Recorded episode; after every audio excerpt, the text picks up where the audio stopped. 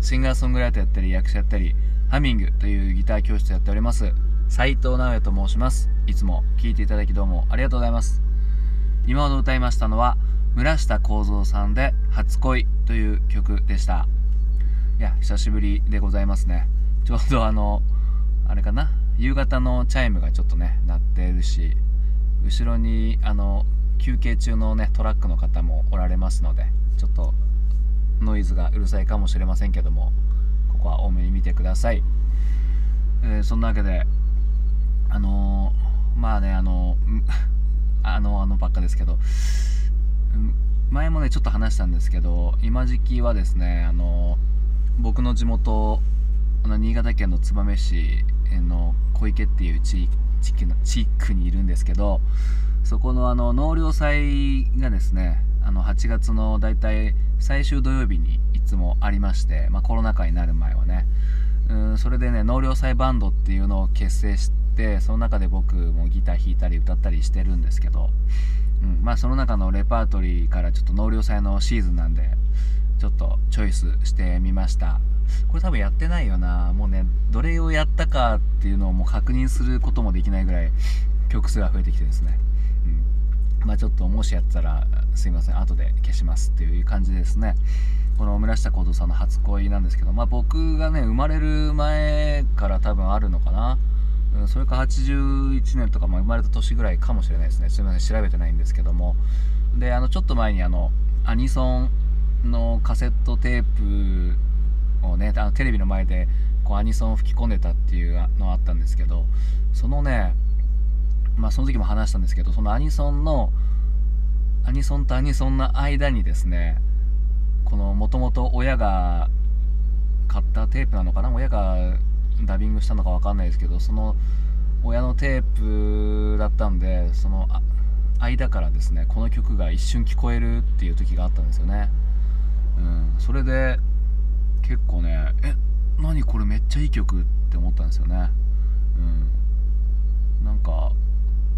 どこだったかな夢なんかね、まあ、普通に A メロとか流れてで「好きだよと言えずに初恋は振り子細工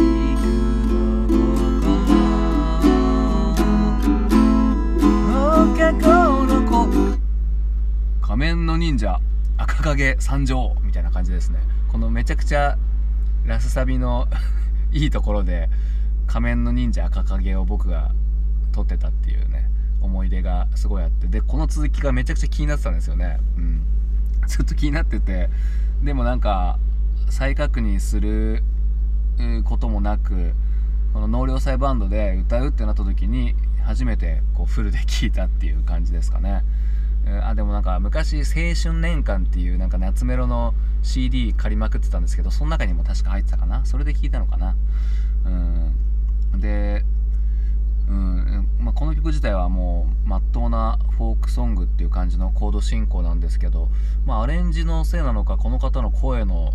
とか歌い方のせいなのか全然あのフォーク感はあんま感じないですよね、うん、見た目は結構フォークな感じですけど、うん、なんか結構ニューミュージック感あるなとは思うのはまあシンセサイザーとかのせいなのかな。あんまりアコギの音も聞こえないですね。アコギ弾いてるイメージですけど、うん、でまあなんとこれ歌ってみるとやっぱね A メロから結構むずいですね。こう「さあ見たれは」ってこう結構上下がいきなりはず激しくて。意外とちゃんと歌おうとすると難しいですよね、まあ、この村下幸三さんもめちゃくちゃ歌上手ですよね。ですごい透き通るような声なさってて。まあね僕が結構大きくなって高校生とかそんぐらいの時確か亡くなったのかな？そういうねニュース確かあったと思うんですけど。いや今聞いてもね本当にまあ正直この他には1曲ぐらいしか存じ上げてないんですけどまあソングライターとしてもやっぱ素晴らしいしやっぱ歌唱力もすごいですね。この声あんな綺麗な声なかなかないですよね。うん。でこの曲もまあやっぱまっとうなフォークソング感ありつつもやっぱこうグッドメロディーにつくグッドメロディーっていうね感じで本当に素晴らしいですね。あともう一個の余談でいくとですね昔あのうちにちちびまる子ちゃんの単行本があってでちびまる子ちゃんの普通のお話の後になんかちびまる子ちゃんが結構大きくなってからのお話みたいなのもあったんですよ。なんか中学校の時の話とかなんか初恋の話みたいなやつとかね。あとまあ女性のまあまあいろんな話とか。うーその中であってでその中でですね、まあ、そのさくらももこさんが学生の時にこの曲ちょうどこの曲がフューチャーされてるお話があって、うん、でなんかこの歌詞とか書いてあってね、うん、このなんかどこだっけ振り子細工の心かみたいな感じでですね書いてあってなんかこれを思い浮かべながらなんかね確かね初恋ほんとその初恋の話だったのかな確か。さくらももこさんのね。うん。さくらももこさんが学生の時ってことはじゃあ結構前ですね。うん。はい。まあそんな話でした。もしよかったらそっちも見てください。聞いていただきどうもありがとうございました。